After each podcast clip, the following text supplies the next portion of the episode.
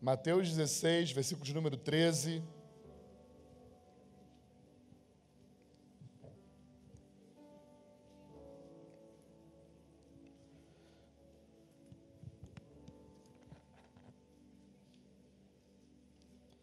Diz assim: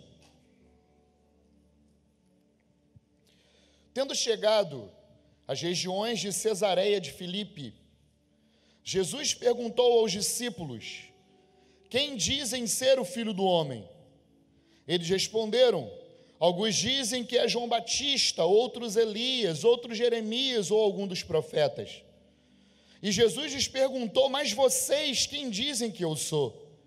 Respondendo Simão Pedro, disse: Tu és o Cristo, filho do Deus vivo. E Jesus lhe disse: Simão Barjonas, tu és bem-aventurado, pois não foi carne e sangue que te revelaram isso, mas meu Pai que está no céu. E te digo ainda: tu és Pedro, e sobre essa pedra edificarei a minha igreja, e as portas do inferno não prevalecerão sobre ela. Eu te darei as chaves do reino do céu. O que ligares na terra terá sido ligado no céu, e o que desligares na terra terá sido desligado no céu. Então ordenou aos discípulos que a ninguém contasse que ele era o Cristo. Amém? Esse texto é um texto que faz parte uh, de talvez um dos capítulos mais importantes de Mateus. Nesse texto, conforme nós lemos, Jesus ele está nas regiões de Cesaré de Filipe. E ele faz uma uma conferência, ele procura conferir com os seus discípulos aquilo que as pessoas estavam pensando acerca do seu ministério. Ele procura conferir acerca daquilo que as pessoas estavam vendo. Ele procura conferir acerca daquilo que as pessoas estavam pensando sobre sua movimentação. Isso é muito interessante, abrindo um parêntese, porque nós criamos talvez uma falácia em que nós dizemos assim: olha, nós não, não queremos saber o que as pessoas pensam acerca de nós. Mas aqui Jesus ele procura conferir para saber o que as pessoas estavam pensando acerca dele. E os discípulos dizem assim: Olha, Jesus, alguns estão dizendo que você é um tipo de Elias. Ou seja, algumas pessoas associaram a sua movimentação, algumas, algumas pessoas associaram a sua palavra, a sua forma de viver, como a forma de Elias. Talvez porque Elias fosse esse homem é, poderoso em milagres, poderoso em obras e sinais. E Jesus havia feito até aqui muitos sinais. Jesus havia feito grandes obras. E Elias, ele tinha essa intensidade ministerial, e talvez por isso as pessoas associaram Jesus à pessoa de Elias. Outros também disseram assim: olha, talvez ele também parece com Jeremias. Algumas pessoas também associaram o ministério de Jesus com o ministério de Jeremias.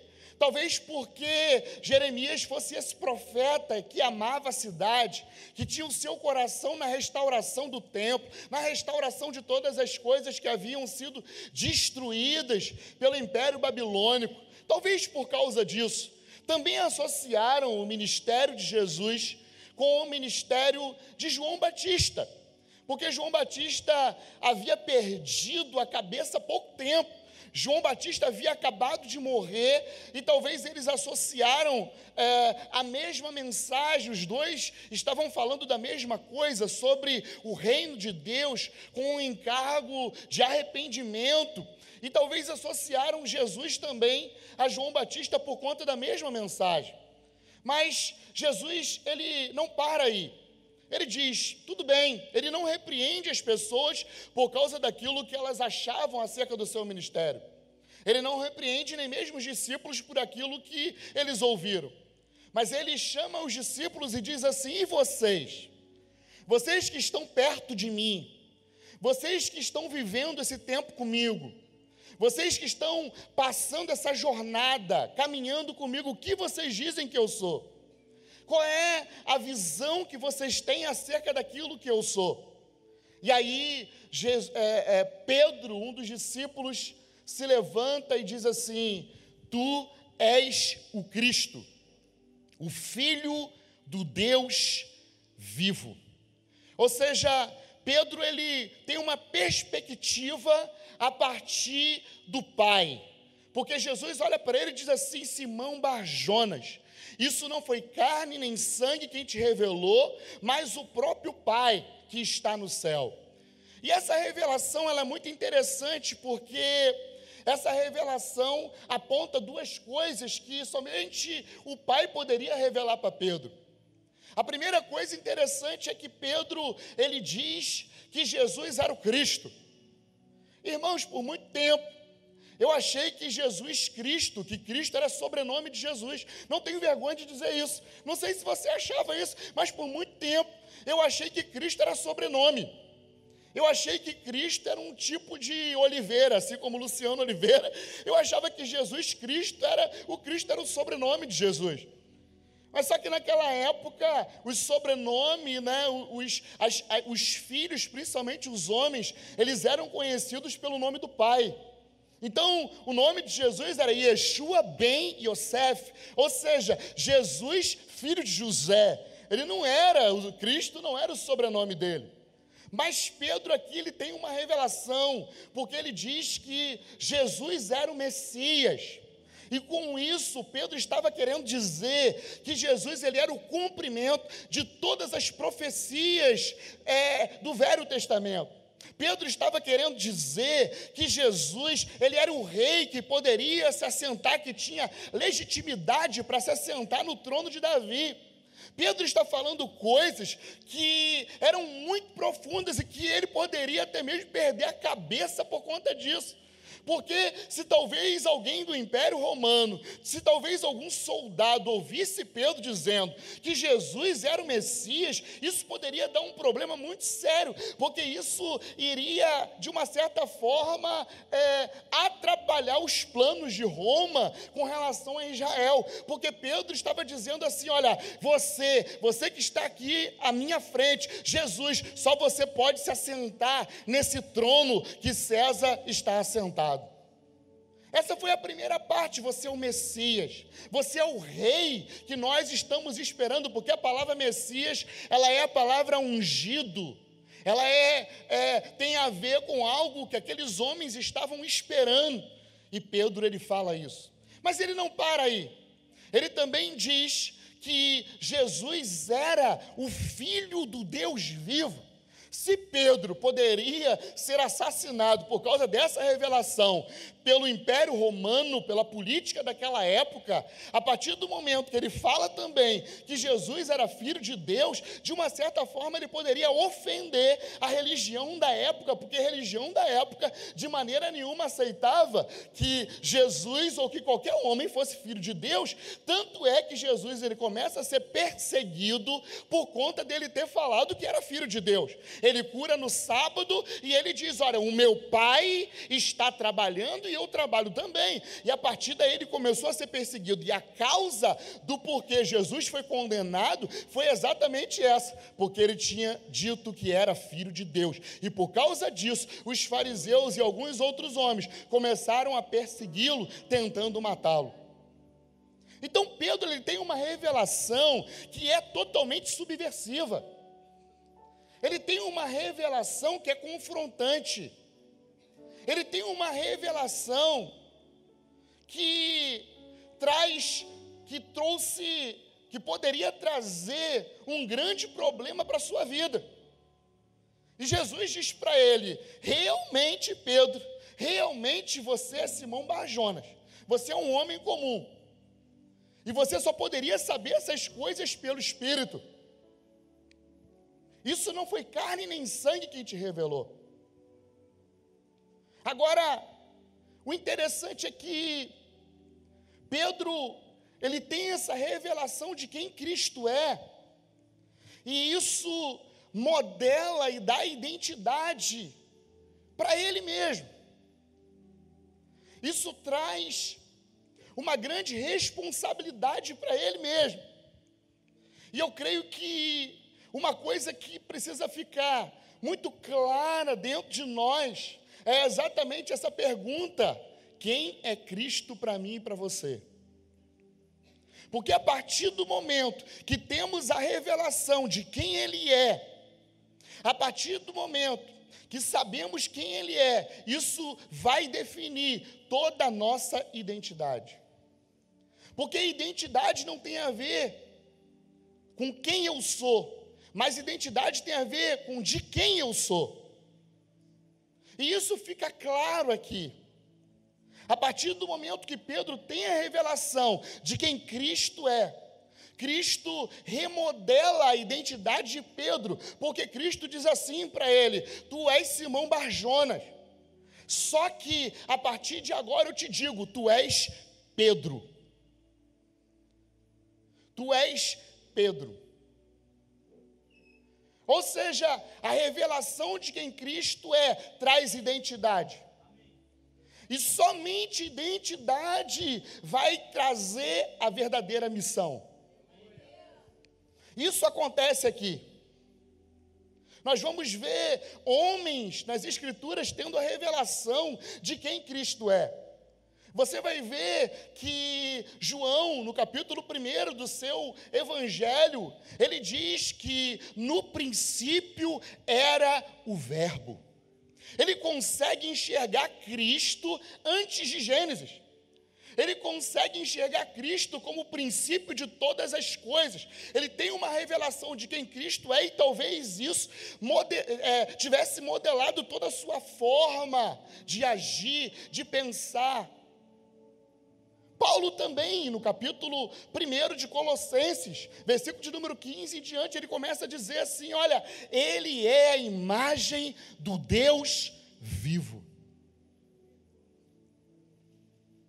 Esses homens tiveram uma profunda revelação de quem Cristo era.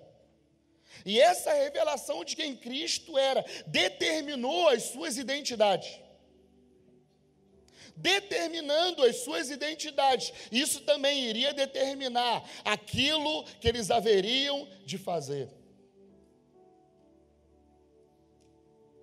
Eu quero que você abra comigo.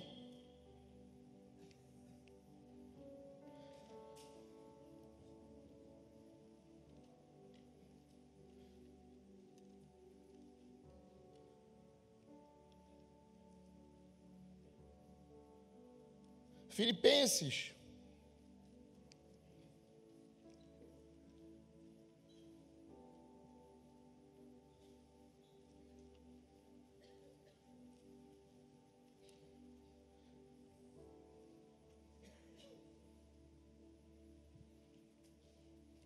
Capítulo de número 3, versículo de número 12.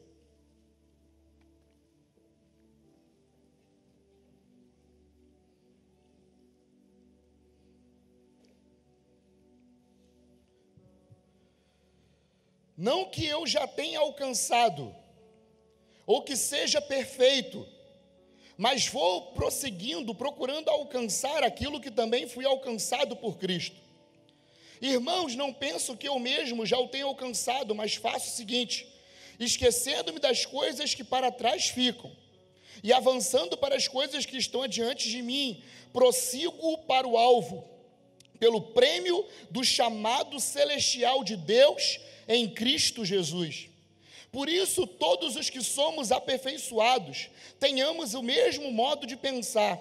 E se alguma coisa pensais de outro modo, Deus também vos revelará isso. Mas prosseguimos na medida da perfeição que já atingimos. Uma coisa que eu queria pontuar é que, a partir do momento que Pedro tem essa revelação de quem Cristo é. Cristo redimensiona aquilo que Pedro era, e com isso, Pedro ele iria se desenvolver dentro de uma missão. Porque Jesus diz para ele assim: Olha, tu és Pedro, e a partir de agora eu vou fazer algo.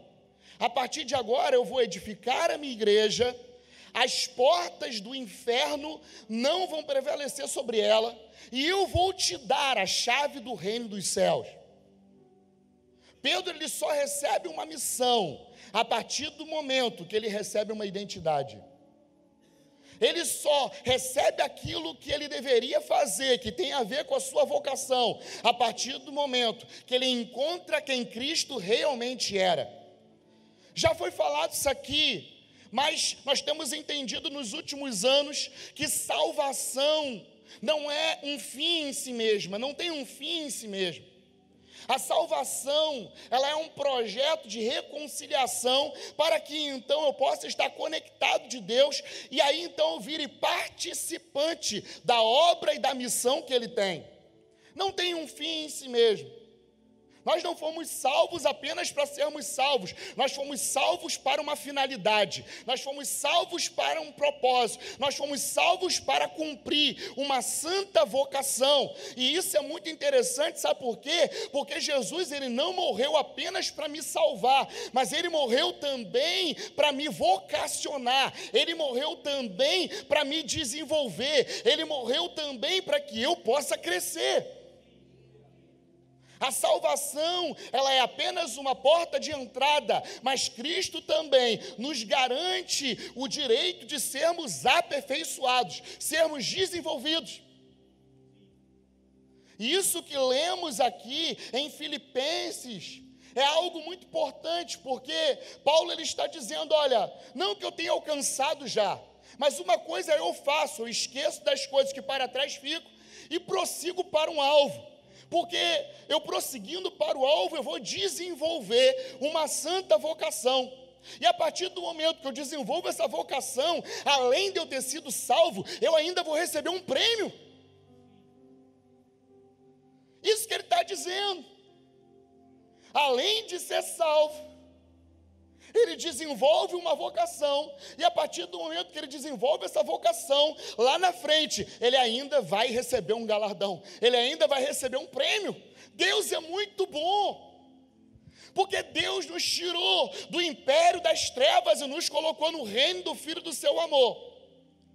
Como diz a Escritura em Êxodo capítulo 19, verso 5, Deus chama um povo, tira esse povo de dentro do Egito Liberta esse povo como um forte. E depois Deus diz para esse povo assim: olha, vocês serão para mim uma nação particular, e vocês serão para mim um sacerdócio real.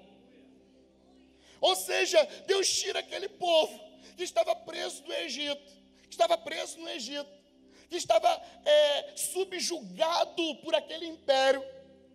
Liberta aquele povo, mas dá destino àquele povo mas libera sobre aquele povo uma santa vocação. Qual era a vocação daquele povo? Serem agora uma nação, porque eles não eram nação, eles eram apenas famílias oriundas de um homem chamado Abraão, mas agora eles é, receberam a autoridade para serem uma nação sacerdotal, ou seja, Deus nos libertou mas deu também para eles o direito de serem vocacionados. Eles receberam também uma missão, eles receberam também uma santa vocação. É o que acontece com Pedro no texto que nós lemos. Pedro ele tem a revelação de quem é Cristo.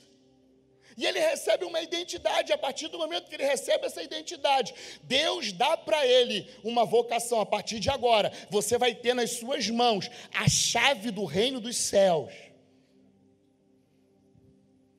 Porque Jesus ele morreu para nos salvar. Mas ele também morreu para nos dar o direito de sermos desenvolvidos. Porque quando nós pensamos na cruz, nós pensamos apenas em alguns efeitos que são mais claros nas Escrituras. Quando nós pensamos na obra da cruz, nós pensamos salvação, nós pensamos adoção, nós pensamos justificação, nós pensamos regeneração, mas nós não pensamos vocação. Só que Efésios, capítulo número 4, abre comigo. Versículo de número 7 diz assim: Mas a graça foi concedida a cada um de vós, conforme a medida do dom de Cristo.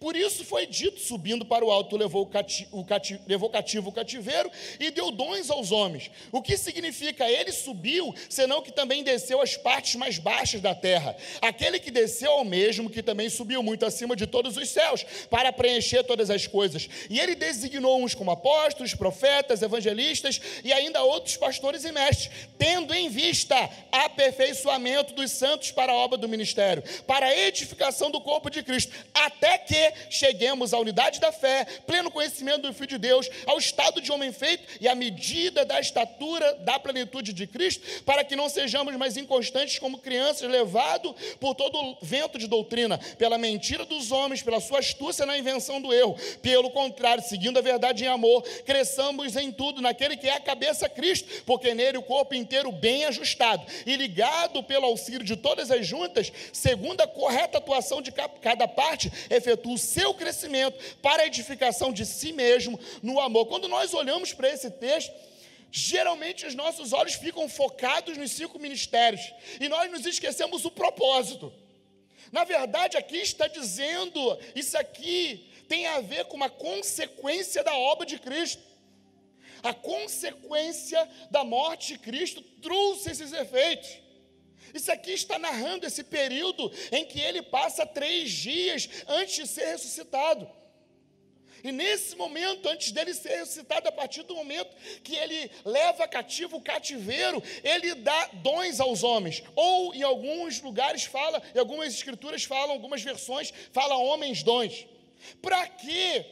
A finalidade, o fim não são os homens dons, mas a finalidade é o que? Aperfeiçoar os santos, para que os santos tenham uma só fé, para que os santos conheçam Cristo na sua plenitude, para que os santos cheguem à estatura, ou seja, cheguem a um tamanho ideal. Porque a Escritura diz também, lá em Romanos 8, capítulo número 29, que Ele nos predestinou para sermos conforme a imagem do seu Filho. Ou seja, ele não morreu apenas para te dar o direito de ser salvo e ter relacionamento com Deus, mas ele te deu esse direito, mas também te deu o direito de ser desenvolvido, para que você se pareça cada dia com Cristo. Quando nós falamos em missão, nós não estamos falando uma coisa que tem a ver conosco. A missão é muito mais essencial do que operacional. Grava isso. A missão de Deus ela é muito mais, muito mais essencial do que operacional.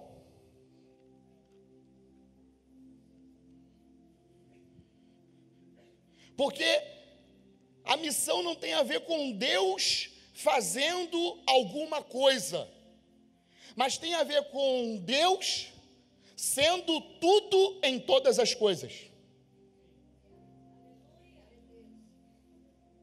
Essa é a missão de Deus. Não é Deus fazendo algo, é Deus sendo tudo em todas as coisas. Essa é a missão de Deus.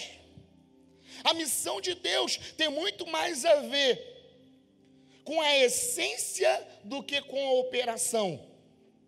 Porque nós vivemos uma crise hoje, não é uma crise operacional, nós vivemos uma crise de essência.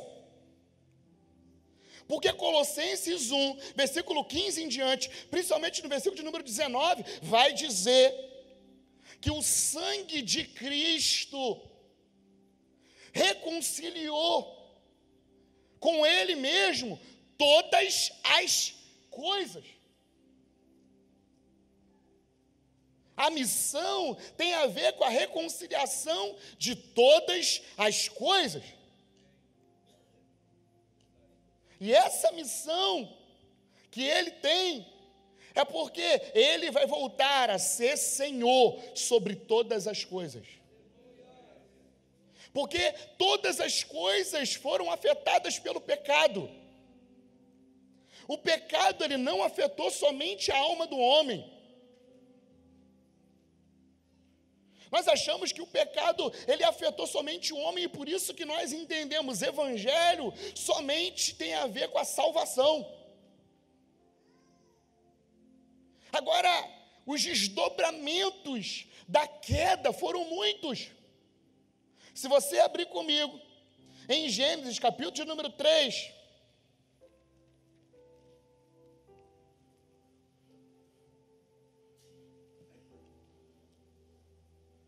versículo de número 14.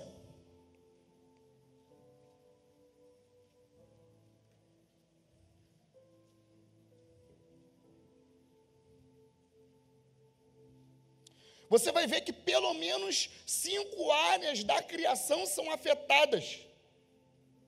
Pelo menos cinco áreas.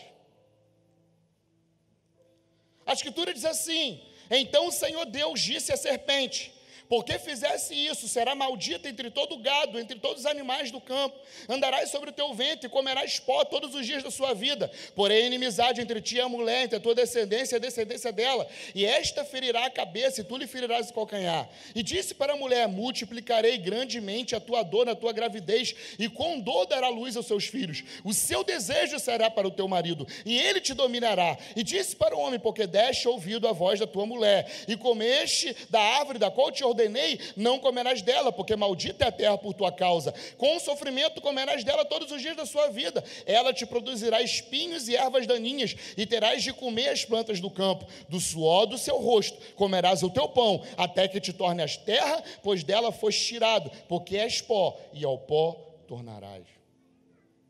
Nós vamos ver aqui que a primeira coisa que acontece, como efeito da queda, é que o homem ganha um inimigo. Deus diz assim: a partir de agora eu porei inimizade entre a serpente e a mulher.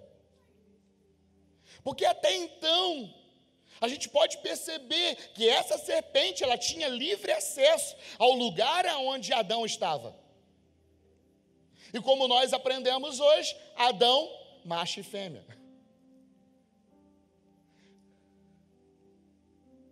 Então, o primeiro efeito que acontece com a queda é que o homem ganha o inimigo. A partir daí, meu irmão, começa uma guerra, não entre Deus e o diabo. Porque às vezes nós achamos que Deus ele não é soberano.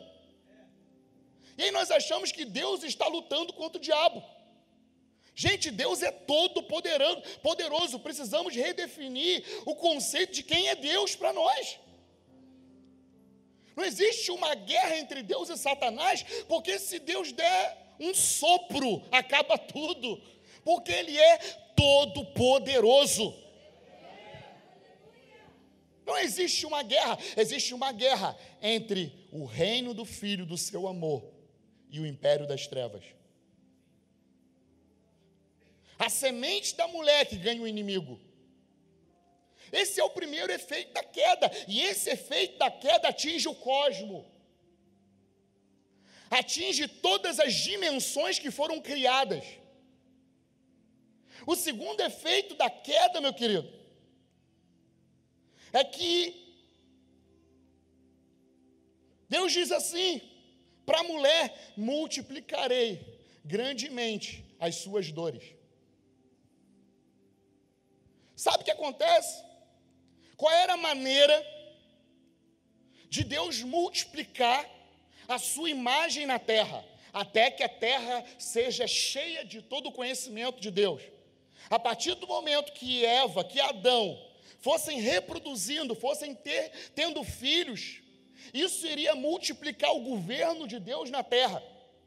Isso iria multiplicar a imagem de Deus, porque a partir do momento que Adão e Eva fossem ter um filho, esse filho iria ser a imagem e semelhança de Deus e não a imagem e semelhança de Adão e Eva.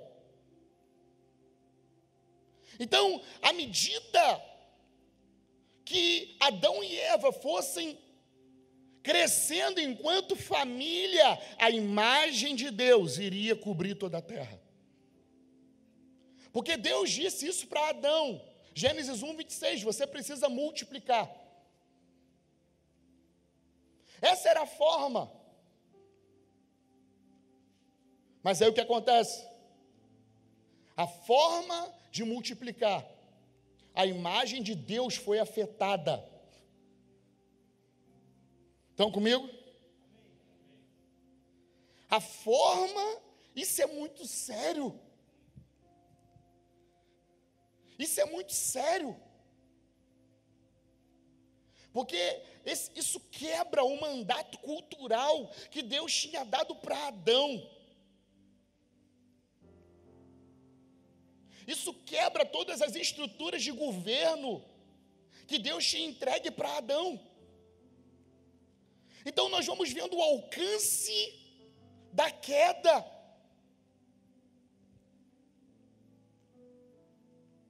A terceira coisa que acontece é que Deus diz para a mulher que agora o seu desejo seria para o seu marido e a partir de agora ele iria dominá-la. Meu irmão, desde aí, eu e você temos que lutar para poder ficarmos juntos com as nossas esposas. Sim ou não? Desde a queda, nós temos que perseverar e lutar para que nós continuemos casados para que nós continuemos relacionando, por quê? Porque isso é feito da queda. É a queda que alterou a forma como o homem iria se relacionar com a sua esposa. Ou seja, nós falamos de três efeitos da queda e ainda não comentamos a alma do homem como esse evento chamado queda é um evento cósmico. É um evento que alterou a criação de Deus. E quando nós falamos criação de Deus, nós não estamos falando somente o homem, nós estamos falando todas as coisas que foram criadas. E isso, entendendo isso, isso redefine o conceito que nós temos de missão. A quarta coisa que acontece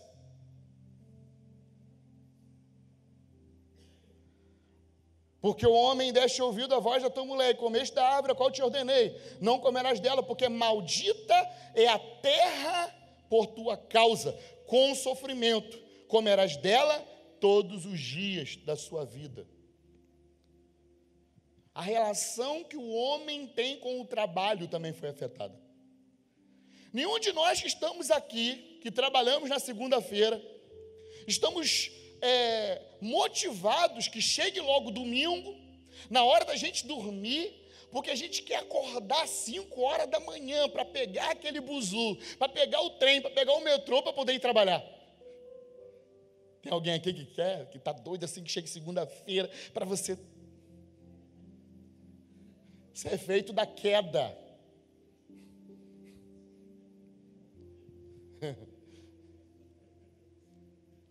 Por isso que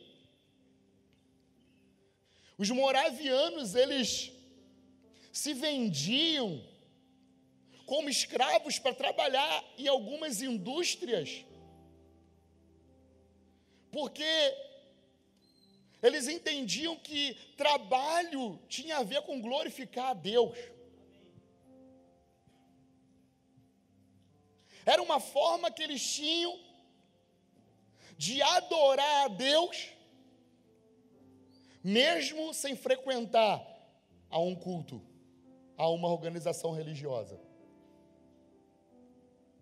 Porque, como foi dito aqui hoje, Gênesis 2, versículo de número 15.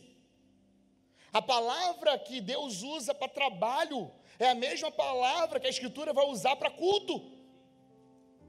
O sacerdócio de Adão tinha tudo a ver com trabalho. A partir do momento que ele lavrava a terra, Deus recebia aquilo como culto, e esse foi o primeiro sacerdócio. Ou seja, o sacerdócio foi afetado. Por quê? Porque a maneira como o homem se relacionava com a terra foi afetada. Trabalho não é maldição, para a gente não pode ser maldição, porque é uma área que Deus está restaurando, porque Ele não está restaurando apenas sua vida, Ele está restaurando tudo aquilo que você está envolvido. Por isso que a nossa crise não é operacional, a nossa crise é substancial, é essencial. Por quê? Porque aquilo que eu estou me tornando precisa definir as coisas que eu estou envolvido e faço.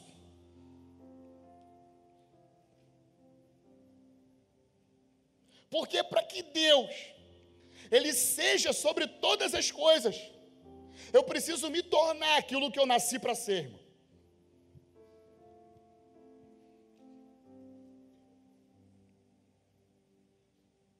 Uma outra área que foi afetada foi a própria terra. A terra parou de produzir. Hoje, para que você possa plantar, os irmãos do Nordeste podem falar isso. Você precisa encher a terra de adubo. Você precisa colocar algumas coisas na terra para que a terra possa produzir. Agora, interessante, se você for ver um vídeo que teve há 15 anos atrás, acho que é Avivamento das Ilhas Fiji. Aí você vai olhar um lugar onde Deus toca. A terra começa a produzir, assim como a terra de Canaã produzia. Aquele lugar é afetado pela glória de Deus. Porque a terra também foi ferida por quê? Porque a terra ela corresponde àquilo que está dentro do coração do homem. E o coração do homem se tornou espinhoso, a terra se tornou espinhosa. O coração do homem se tornou improdutivo, a terra também se tornou improdutiva. Ou seja, a terra vai corresponder àquilo que eu e você estamos nos tornando porque a terra foi maldita por causa do homem. Então, se Deus está restaurando todas as coisas, e Ele começou por mim, é sinal de que a partir do momento que eu me torne aquilo que Ele deseja, todas as coisas também vão ser restauradas. Por quê? Porque Ele não morreu apenas para me salvar ou para te salvar, mas ele morreu para te dar uma santa vocação. E a missão dele é desenvolver você dentro da vocação que você foi chamado. Todos nós que estamos aqui possuímos uma vocação. E à medida que estamos envolvidos nessa vocação, somos aperfeiçoados.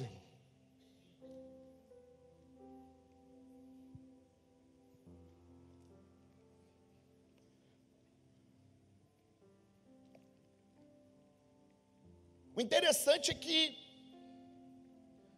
o sacerdócio de Adão foi corrompido, exatamente pelo tipo de natureza que ele assumiu. Adão deixou de ser quem ele nasceu para ser e se tornou uma outra pessoa. O sacerdote, quando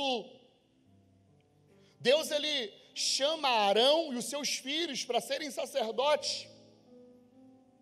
Todo sacerdote tinha que ser daquela mesma linhagem. Todo sacerdote, ele tinha que vir dessa raiz genealógica. Por quê? Porque sacerdócio tem a ver com natureza.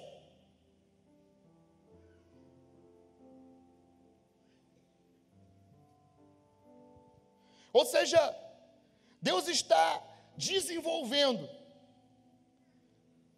um novo tipo de gente. Para que a gente, a cada dia, possa corresponder a Ele da forma como Ele planejou. E que tipo de pessoa é esse que Ele está chamando? Pessoas que nasceram de novo. Somente aqueles que nasceram de novo é que podem corresponder ao Pai e entrarem nesse projeto de se tornar a cada dia mais parecido com o seu filho.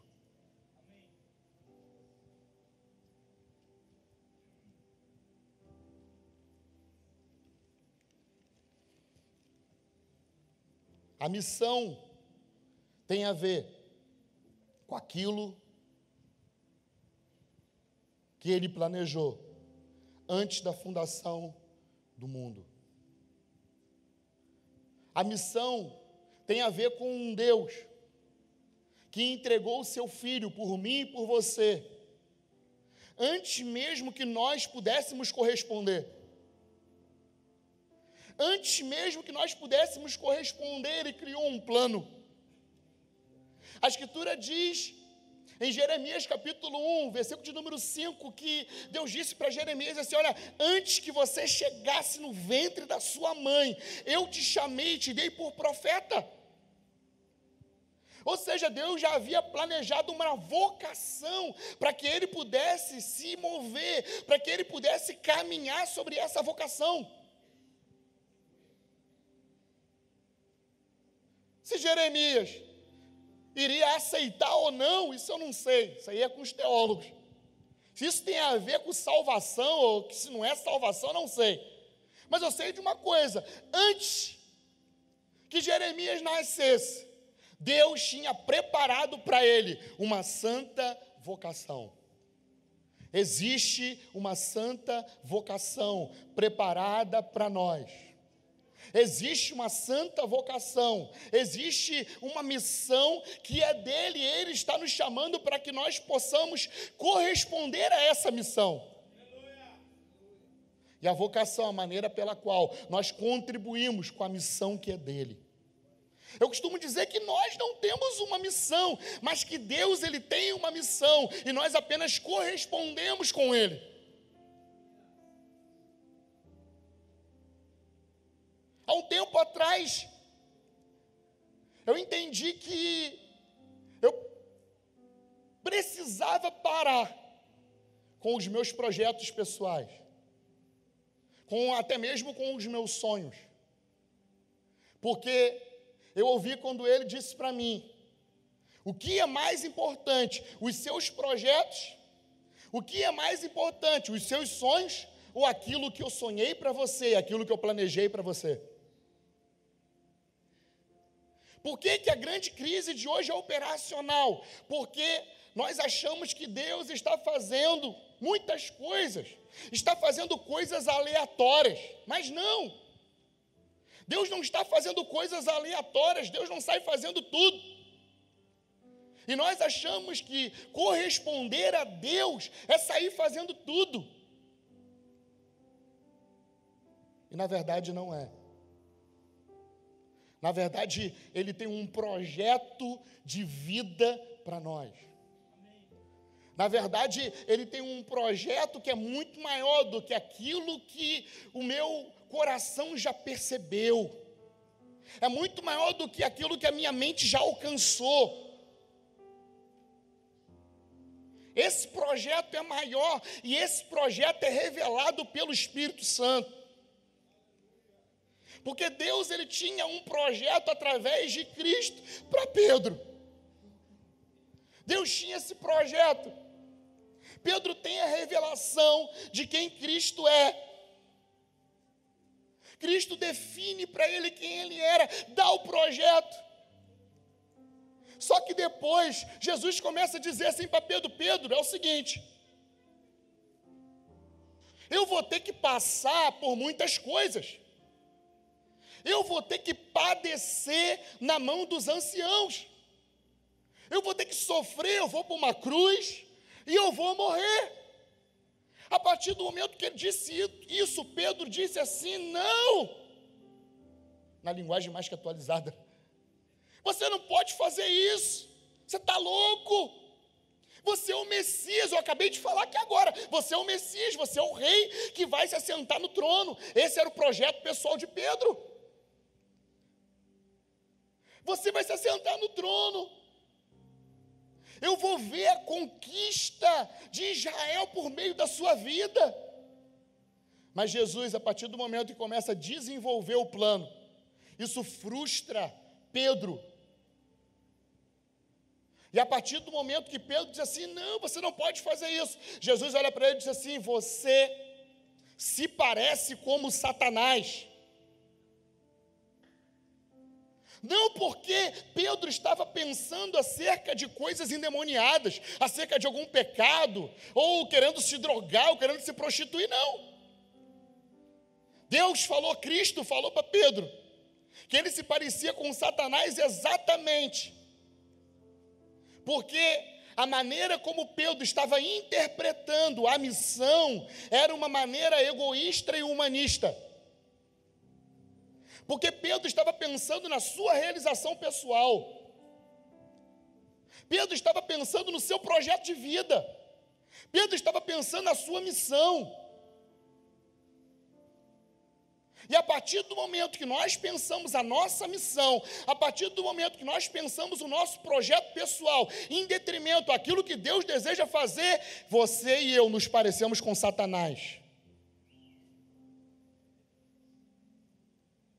Por quê? Porque nós estamos pensando coisas que são de homens. Mas Yeshua ele continua dizendo: vocês querem me seguir? Você tem certeza que vocês querem me seguir? Pedro, os discípulos, vocês querem me seguir mesmo? Negue-se a si mesmo, ou seja, abra mão dos seus projetos pessoais. Abra mão da sua vida. Abra mão do ministério que você está construindo para você mesmo. Abra mão desse projeto que é egoísta. Esse projeto que tem a ver com os seus dons e não com aquilo que eu estou fazendo em você. Esse projeto que tem a ver com as suas habilidades e não com aquilo que você está se tornando. Porque o que eu quero de você é te tornar algo muito maior do que aquilo que você é hoje. Por isso Deus nos deu uma vida para viver. O que é a vida? A vida é um processo que Deus nos colocou para que eu e você pudéssemos ser desenvolvidos, até que cheguemos à unidade da fé ao pleno conhecimento de Cristo, saber quem Ele é na sua plenitude.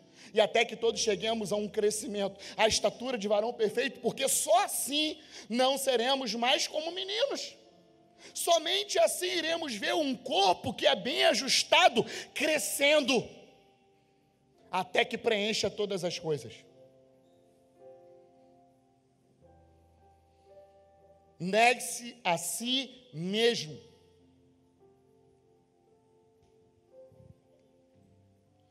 Nós fomos criados desde cedo a pensar em projetos de vida.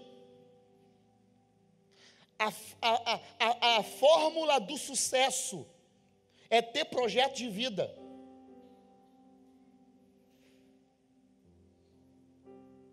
Uma palavra dessa de Yeshua, como nos dias de hoje, as pessoas iriam dizer assim: Você está querendo frustrar os meus sonhos? Você está querendo que eu pare de sonhar? Yeshua estava dizendo assim, Jesus estava dizendo assim: Eu não quero que você pare de sonhar, não é isso. Mas você pode escolher entre sonhar os seus sonhos e deixar que eu sonhe por você. Você pode viver a sua vida ou deixar que eu viva através de você. E a verdadeira felicidade para mim, por esses 20 anos que eu tenho caminhado com Ele, consiste em abandonar a minha própria vida. Porque aquele que perde a sua vida encontra.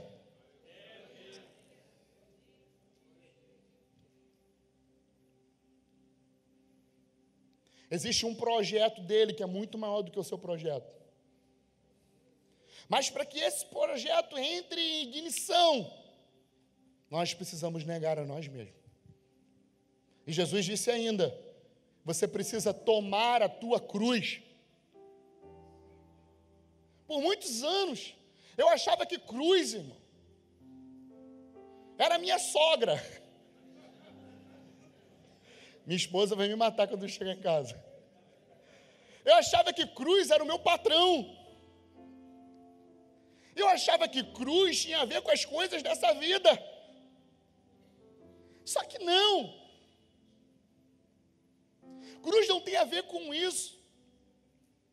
Nós nomeamos coisas naturais como se elas fossem coisas espirituais. Tudo aquilo que você vive que o seu vizinho, que é ímpio, vive também, você não pode chamar isso nem de perseguição nem de cruz. Porque as aflições que Paulo considera, ou que Jesus falou que tinha a ver com o Evangelho, não são essas, são aflições e perseguições por causa do Evangelho. Ou seja, por causa daquilo que eu estou me tornando, é que eu sou perseguido, é que eu sofro aflição. Agora, se cai uma chuva de granizo, quebra teu telhado, quebra o telhado do seu vizinho mesmo, e você diz assim: ai meu Deus, eu estou sofrendo por causa do Evangelho. Não, você está pondo na conta da pessoa errada. Isso não é cruz.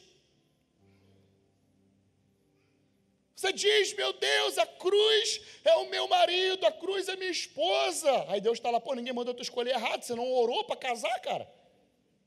Você não sujeitou isso aos seus líderes e agora quer botar na minha conta? Você não sujeitou sua vida. Você foi trabalhar num lugar que nem mesmo você orou para isso. E agora você quer acreditar, quer botar na minha conta? Não. Porque eu sou assim. Talvez isso aconteça só lá em Cabo Frio, Fernando. Só que não. Cruz tem a ver com o propósito pelo qual Jesus caminhou entre nós. Quando Jesus fala, tome a sua cruz, ele está falando assim: enche a sua vida de propósito. Porque a cruz foi o propósito pelo qual Jesus viveu na terra, para morrer na cruz. Cruz tinha a ver com tudo aquilo que o Pai havia planejado para ele. Senso de missão e de propósito. Nós nomeamos as coisas erradas. O interessante é que Martin Luther King, ele fala uma coisa muito relevante. Ele diz assim: quem não tem uma causa pela qual morrer, não tem motivo para viver.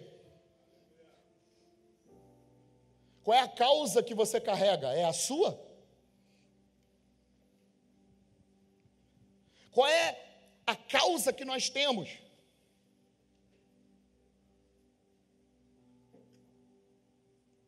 Porque Pedro estava caminhando com Cristo, era discípulo, viu milagres. Teve até mesmo uma revelação, foi restaurado na sua identidade, recebeu uma missão. Mas mesmo assim, ele não mudou a forma como ele pensava. Porque ele ainda pensava missão a partir dele. E missão não é a partir de nós, é a partir dele. Ministério não é a partir de nós, é a partir dele. Tudo que nós estamos envolvidos a partir do momento que nascemos de novo não tem a ver conosco, tem a ver com Ele. Tem a ver com o plano dele, com o projeto dele. Apocalipse capítulo de número 13, se eu não me engano, versículo de número 8, diz que o cordeiro foi morto antes da fundação do mundo. É um projeto que nasceu nele, e ele é que tem planos para você de paz. É Ele que tem planos para dar a você o fim que você tanto sonha. Mas esse fim que você tanto sonha, se você não morrer e não negar a si mesmo e não se encher de propósito, jamais vai acontecer da forma como Ele deseja. Você pode ganhar tudo nessa terra e nada que você ganhou nessa terra pode modelar aquilo que Ele quer fazer no seu coração. Mas você pode ser tocado dentro do seu coração e a partir do momento isso que aconteceu dentro de você, começa a dar significado às coisas. O grande problema é que às vezes nós queremos ganhar significado pelas coisas exteriores, e nós queremos que as coisas exteriores deem significado a quem nós somos. Então a primeira pergunta de um pastor para o outro, quando ele encontra, ele pergunta assim: quantas ovelhas tem a sua igreja?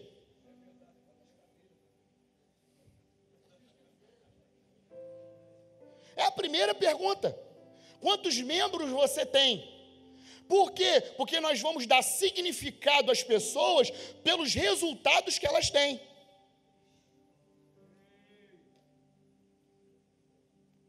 Porque você pode ter 5 mil pessoas.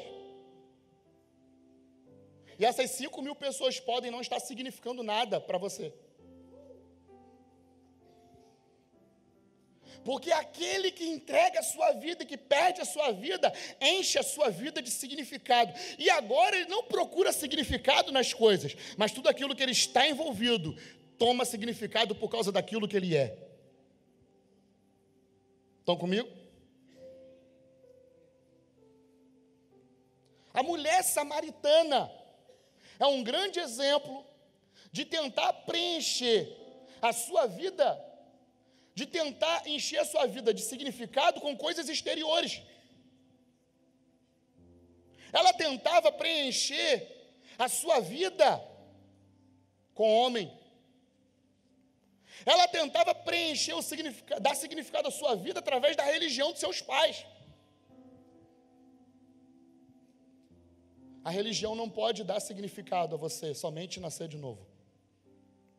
Nicodemos era um homem muito religioso extremamente conhecedor da Torá. Talvez um daqueles que também aprenderam aos pés de Gamaliel. Só que ele encontra com Jesus, querendo talvez que todo o seu conhecimento tivesse algum significado. Jesus olha para ele e diz assim: Cara, importa que você nasça de novo, porque só assim você vai adquirir um significado interior e isso vai fazer com todas as coisas que você já sabem tomem significado.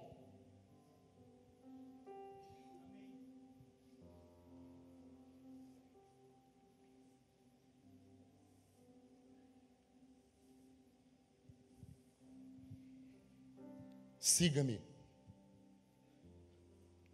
Tome a sua cruz. Negue-se a si mesmo.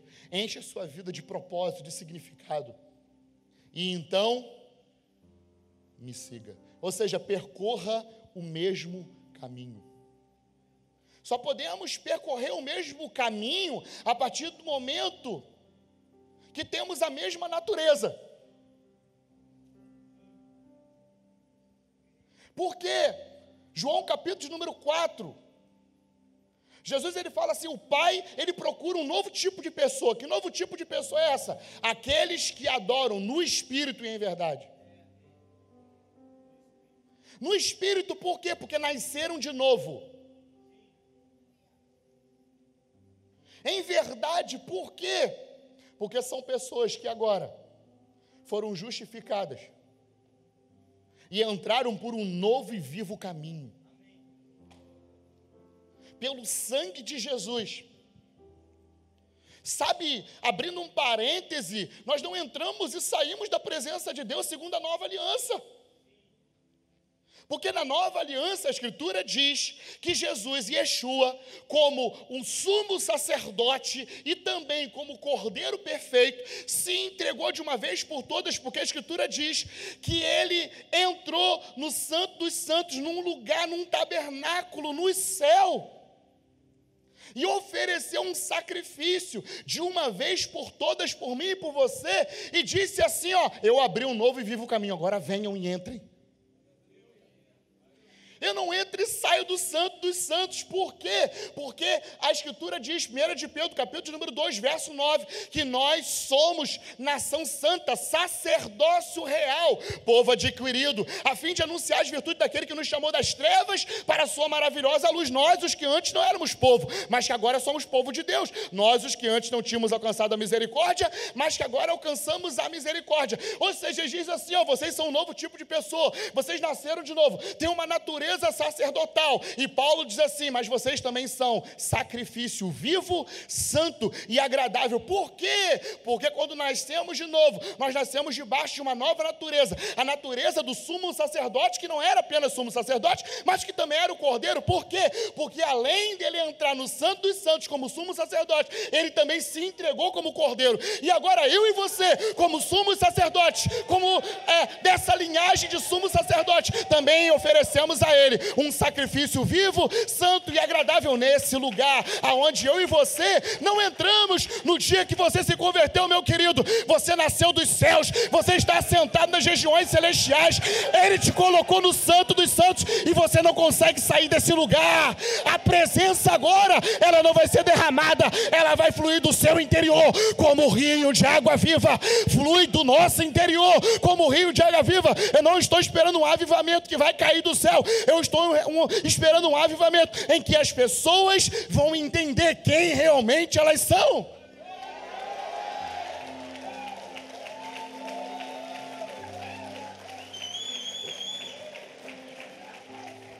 Pô, agora. Uh! Agora que eu perdi o medo da câmera, pô.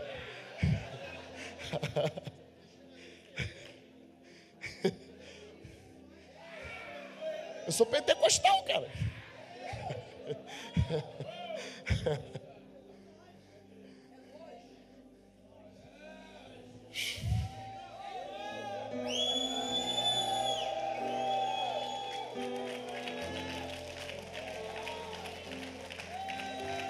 Aluiosatro que sapla tu seu merequeita sai. Vertenho face do endereflacique.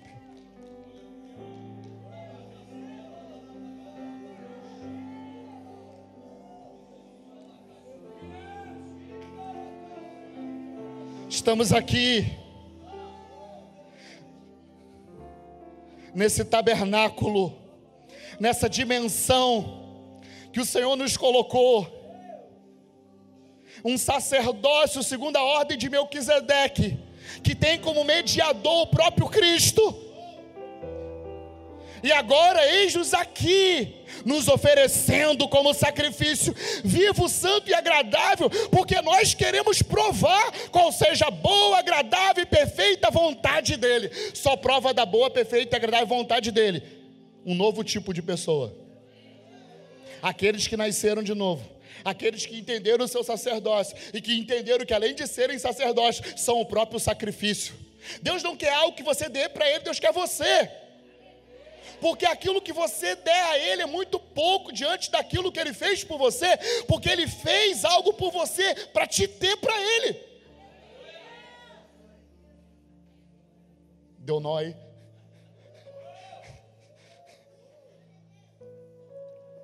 Porque a crise da missão não é operacional, mas é essencial.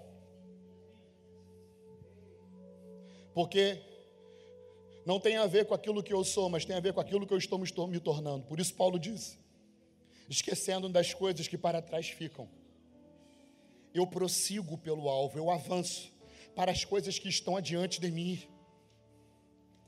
Porque ele sabia que ele precisava se tornar um tipo de pessoa diferente porque nele habitava uma nova natureza. Ele não morreu apenas para você ser salvo, mas para você se tornar esse novo tipo de pessoa. Ninguém que está aqui nasce de novo, bebê, irmão. É, nasce de novo adulto, né? Alguém aqui que quando nasceu de novo já nasce adulto, né? Ninguém nasce, né? Você nasce de novo da mesma forma que naturalmente as crianças nascem, como bebê. O único caso que eu conheço de alguém que nasceu velho é daquele filme, O Estranho Caso de Beijo Me Boto, que o cara nasceu velho e foi virando criança. Agora, agora a grande sacada do novo nascimento é que nós nascemos bebês. Paulo diz isso, ó, não pude falar a vocês como espirituais, mas se não carnais, vocês eu tive que dar leitinho. Porque vocês não desenvolveram ainda as suas habilidades espirituais. Nascer de novo não nos dá o direito de acharmos que nós já estamos desenvolvidos, ao ponto de estarmos à medida da estatura de Cristo. Esse é um processo de desenvolvimento. Por isso nós estamos aqui. Por isso nós estamos aqui. Por isso existem essas reuniões, para que eu e você sejamos desenvolvidos. Desenvolvimento não tem a ver com informações, irmão. Desenvolvimento tem a ver com transferência de natureza. A partir do momento que você transfere a sua natureza, não tem a ver com informações. Porque você pode se encher de informação e não nascer de novo. Mas essas informações, elas só fazem sentido para você a partir do momento que você nasce de novo. Porque renovar o conhecimento não é igual renovar o entendimento. Renovar o conhecimento é só você ler um livro e fazer uma faculdade. Paulo ele diz isso aos Romanos, capítulo número 12. Ele diz para crente ainda, hein? Ele não diz para ele, ele diz assim: a vocês precisam ser transformados pela renovação do vosso entendimento, para que vocês possam experimentar uma boa, agradável e perfeita vontade de Deus. A palavra arrependimento é a mesma palavra que Paulo usa em Romanos 12.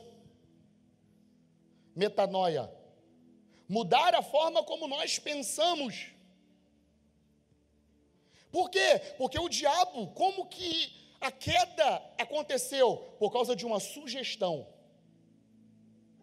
Por causa de uma ideia e a partir daí, os valores do mundo foram mudados por conta de uma ideia, de uma sugestão. A grande briga, conflito entre o reino de Deus, ou o reino de Cristo, ou o reino do Espírito que está em nós, e o império das trevas é uma guerra de ideias. Porque por muito tempo eu achei que mundo tinha a ver com a criação de Deus, mas a criação de Deus, ele olhou e disse assim: Isso é muito bom, isso é bom. E para o homem ele disse: Isso é muito bom. Mundo tem a ver com uma mentalidade que foi gerada e criada a partir do próprio Satanás no Éden, e que foi o que determinou a queda do próprio homem. 1 de João, capítulo número 2, verso 16, João ele fala sobre o que é o mundo, o que é esse sistema de valores e de ideias. O que, que é o mundo? Olha o que ele diz aqui.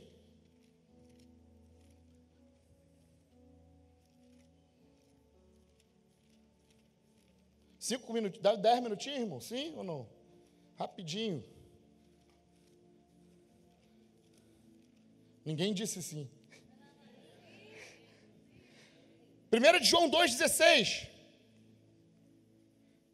Porque tudo que há no mundo, concupiscência da carne, concupiscência dos olhos e soberba da vida, não vem do Pai, mas do mundo. O que foi a queda se não a entrada desses valores? Concupiscência da carne. Adão desejou aquele fruto. Concupiscência dos olhos, ele viu aquele fruto e também desejou.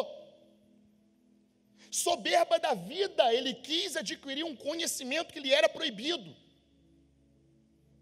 Demônios você sempre vai achar, você sempre vai passar por algum demônio e você vai ver aquela pessoa está endemoniada. Agora, desconstruir uma forma de pensar é difícil. E hoje as pessoas elas são manipuladas em todos os setores da sociedade por conta desse tipo de mentalidade. Concupiscência dos olhos, concupiscência da carne e soberba da vida. Essas coisas manipulam o mundo. Isso é o sistema mundano. Adão viu o fruto, desejou e quis receber um conhecimento que não lhe era permitido. Por isso, que se você for olhar, não faz sentido. João Batista, ele começar a pregar arrependimento no deserto. Porque se você for, for olhar, meu querido, a sociedade daquela época, era uma sociedade muito mais moralista do que a sociedade que nós temos hoje. Porque os meninos, eles cresciam, sabe como? Sendo preparados para serem rabinos. O rabinato era a profissão número um daquele povo. Ter outra profissão era algo secundário e não trazia honra para os pais. Ou seja, a criança ouvia todos os dias a Torá, a lei, principalmente o menino. Isso era inculcado na sua mente, na sua cabeça todos os dias. Ele crescia, não matarás, não adulterarás, não roubarás. O índice de adultério era pouco. Por quê? Porque senão morria era apedrejado, era condenado à morte. Ou seja, o problema deles não era falta de moralidade, como acontece hoje. Pelo contrário, eles tinham uma moralidade exacerbada. Eles eram extremamente moralistas. Porque senão a mensagem que nós temos de arrependimento hoje, se voltarmos lá atrás, ela não funcionaria. Ou se trouxermos aquela mensagem para hoje, não funcionaria. O que, que você fala hoje de arrependimento, meu irmão? Você quer entrar para a igreja, para de beber, de fumar, de dançar funk, né? Lá no Rio dançar funk. E aí tu vira crente. Só que como que você manda alguém parar de adulterar se aquela geração não era uma geração assim? Como que você manda alguém parar de ser alguma coisa é, que tem esse estereótipo do mal, se na verdade a maioria daquelas pessoas era do bem? Apenas uma pequena classe dos fariseus e dos religiosos é que queimavam o filme, meu irmão. Mas a maioria do povo era um povo bom. Nós temos que parar de usar o termo fariseu para quem nós achamos que é religioso, porque existiam muitos fariseus que eram honestos e bons. Precisamos redefinir isso. Porque não faz sentido como que João Batista vai mandar as pessoas se arrependerem dentro da ótica que nós temos hoje de arrependimento. Porque se vemos alguém se prostituindo, a palavra que nós dizemos é assim: precisa se arrepender. Sim ou não? Só que no contexto pelo qual João Batista pregava arrependimento, a conotação era outra. Porque ele dizia assim: ó, vocês precisam mudar a forma como vocês pensam, porque está vindo o reino dos céus, o reino do Deus Todo-Poderoso está invadindo a nossa história. Então vocês precisam mudar a forma como vocês pensam para vocês adentrarem a esse reino. Essa era a mensagem dele, do Cristo. Agora, quando eu entendo que o mundo tem a ver com um sistema de valores que entraram na criação por conta de uma ideia do próprio Satanás, a mensagem começa a fazer sentido. Você precisa mudar a forma como você pensa. Não basta ser bom, porque você pode ser bom e não ser salvo. Não é a bondade que determina a minha salvação, mas a minha salvação, o que eu me torno, é que determina quem eu sou, determina a minha bondade. Por isso a mensagem de arrependimento é mudar a forma como se pensa, por quê? Porque o que, que tem no mundo? Concupiscências. Uma mentalidade cheia de concupiscências, de orgulho, de egoísmo e através dessa mentalidade, Satanás manipula todos os setores da sociedade, inclusive algumas igrejas. Por quê? Porque estamos sempre tentando competir uns com os outros. O que é isso? Soberba. Desejamos coisas que, que os nossos olhos veem, ou seja, ainda prosseguimos avançando, sendo influenciados por esse tipo de mentalidade. O que é o mundo? Concupiscência da carne, concupiscência dos olhos e soberba da vida. Aí faz sentido quando João Batista lhe diz: vocês precisam mudar a forma como vocês pensam. E para mudar a forma como vocês pensam, vocês precisam nascer de uma nova realidade. Não é adquirindo informação, é mudando a natureza. E aí faz sentido quando Jesus diz para Nicodemos: é necessário nascer de novo. Um homem bom, intelectual, religioso, e que, apesar de ter isso tudo, não tinha uma nova natureza. Quem nós somos, ou quem nós estamos nos tornando, é que dá sentido a tudo aquilo que nós fazemos. Vamos ficar de pé em nome de Jesus. A outra parte fica para um outro ano.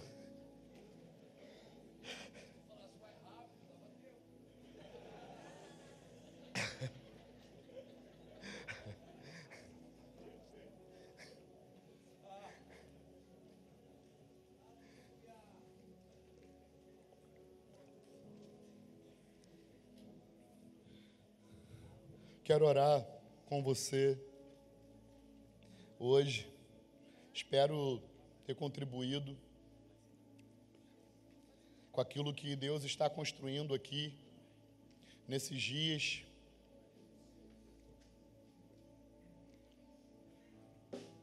O Pai, Ele ele tem aberto um novo cenário nesses dias. Assim como ele abriu em Atos capítulo número 10. Um cenário ainda, é, um cenário que se abre por conta da perseguição que aconteceu por conta da morte de Estevão. A morte de Estevão causou uma perseguição que fez com que a igreja avançasse e entrasse num novo lugar, entrasse na agenda que Deus tinha para aqueles dias. Deus ele tem uma agenda para esses dias. E eu creio que muitas coisas que acontecem conosco são para nos lançar nessa agenda. Estevão teve que morrer para a igreja entrar numa agenda. Qual era a agenda? Deus queria que o evangelho saísse de Jerusalém e alcançasse todo mundo conhecido. Mas aqueles homens ficaram presos a algumas ideologias, algumas tradições. Isso impediu o avanço e o cumprimento da agenda. Eu costumo dizer, Deus ele não tem pressa, irmão. Porque na missão que nós mais ouvimos é isso, Deus tem pressa. Mas o que é pressa? Pressa é a qualidade de quem está atrasado. Deus se atrasa? Por quê? Porque Ele é eterno e faz todas as coisas no seu tempo determinado. Deus não tem pressa. Ele não tem pressa. Agora, nós nos atrasamos na tarefa que nos foi delegada. Só que na medida que nós atrasamos, nós não atrasamos o ponteiro de Deus, não. Porque a partir do momento que eu não correspondo àquilo que Deus está fazendo, Deus levanta outro, querido. Mateus 25, Deus dá a cada um segundo o seu talento. E o pior é que quando eu não entro nessa agenda, Deus pode levantar outro, nunca igual a mim, nunca, mas pode levantar um pior aí eu me regozijo. Agora, o pior é quando ele levanta um melhor do que eu, para cumprir a agenda na qual eu me atrasei. Por quê? Porque Deus não para de trabalhar. Yeshua disse isso: o Pai trabalha e eu trabalho também. Agora, Deus não vai parar por causa dos meus caprichos. Deus não vai parar por causa das minhas vontades. Ele é eterno, é poderoso, é soberano. Agora não quer dizer que ele não desiste, que ele desiste de você e não vai desistir de você. E ele vai, meu querido. Desculpe a expressão, te perturbar até que você volte para a jornada. Só que Deus é tão bom que Ele não nos coloca no lugar onde nós paramos, não. Mas Ele nos coloca onde Ele deseja no plano.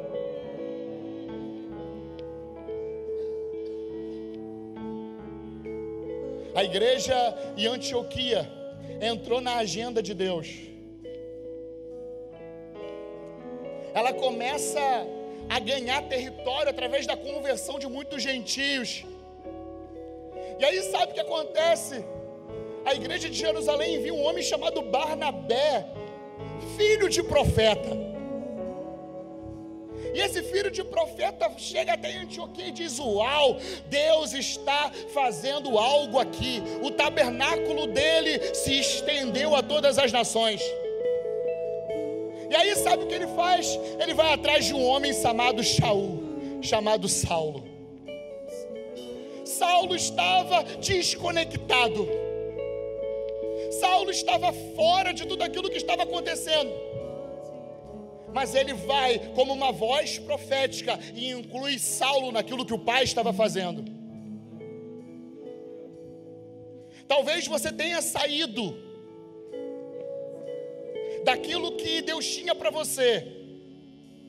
Talvez você veio aqui exatamente por causa disso, porque você quer ser introduzido na missão dele. Você quer ser conectado a essa realidade espiritual que o Pai está se movendo nesses dias.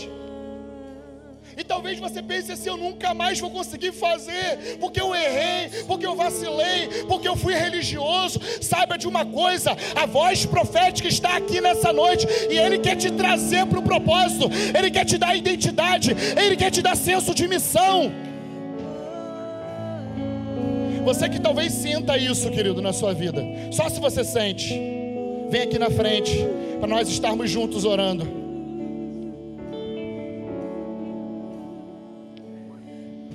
porque eu também eu era um pastor. Até o dia que eu ouvi a voz de Deus. E uma coisa que eu ouvi de Deus, talvez seja algo que Deus queira falar aqui nessa noite. Ele disse assim para mim: Tudo aquilo que você construiu por você mesmo, me entregue. Porque às vezes nós construímos coisas por nós mesmos, nós edificamos o nosso ministério. Aquele que perde a sua vida ganha. Até que um dia eu entreguei todas as minhas credenciais. E com isso, os cultos da congregação que eu era só foram se esvaziando depois desse dia. Até o ponto das reuniões só darem eu e minha família. E de eu ficar um ano sem conseguir pregar em lugar nenhum, mesmo sendo pastor. Sabe por quê? Porque ele estava dizendo assim: agora eu estou construindo quem eu quero que você seja, quem eu quero que você seja. Porque você construiu tudo aquilo que você quis por seus próprios esforços.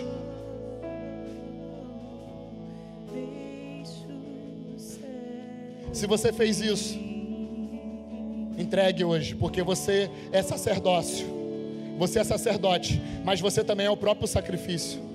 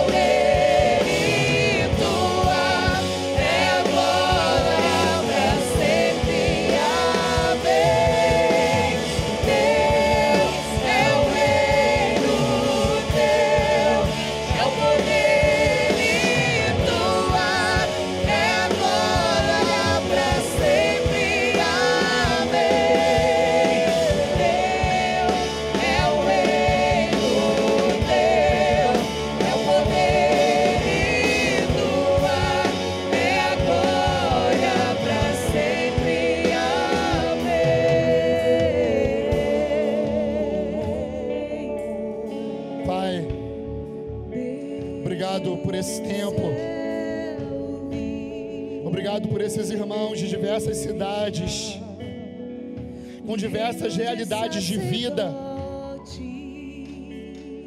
Homens que são homens de jornada, que estão aqui porque entenderam que o Senhor está fazendo algo que talvez eles ainda não entendam. mas muito mais do que entendermos que possamos ser obedientes. Até que venhamos entender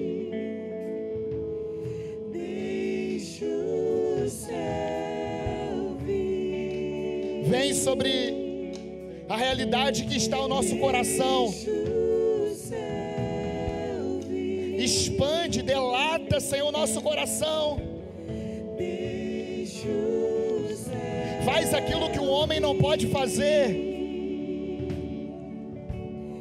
Coloca a mão, Senhor. Eu te peço, deposita nesses homens, Senhor. Algo dos céus aqui, Senhor.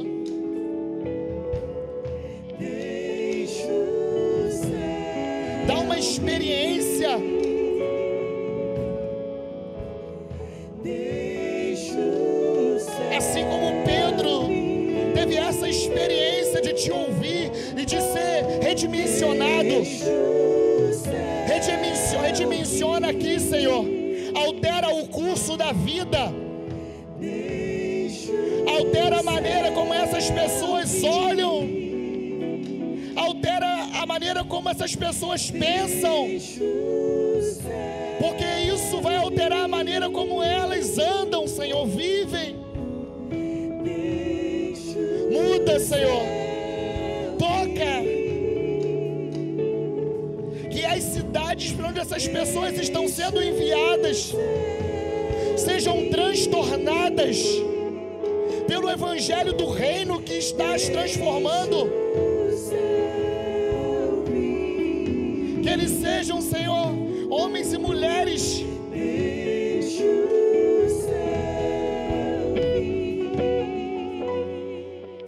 Sua natureza.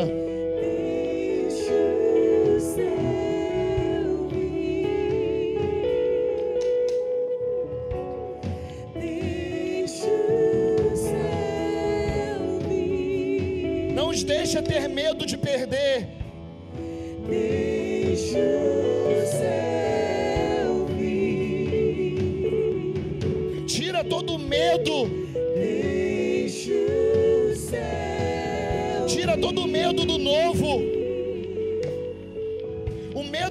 Que ainda não se entende. Mas que eles possam ser homens de jornada, assim como Abraão era um homem de jornada, que creu, e isso lhe foi imputado por justiça. Não nos deixa, Senhor, olhar para os nossos momentos, para aquilo que vivemos e deixar com que isso venha ditar a missão que nós estamos envolvidos. Porque Abraão ele caminhava, mas sobre a sua caminhada havia uma cidade sobreposta. Ele não olhava para aquilo que ele estava vendo com seus olhos naturais, mas ele estava olhando para a cidade da qual o Senhor foi o arquiteto e edificador, e isso nos dá esperança, nos motiva que o nosso futuro possa nos motivar, que aquilo que nós vamos nos tornar possa nos motivar, motivar nossa caminhada hoje porque o nosso futuro é brilhante, o nosso futuro é vencedor, o nosso futuro é de esperança. Que nós sejamos, Senhor, sinalizadores dessa dimensão eterna aqui e agora. Reposiciona-nos, redimensiona o nosso coração, o nosso olhar, a nossa capacidade de pensar. Faz o homem, Senhor, interior crescer, se desenvolver. Em nome do seu filho.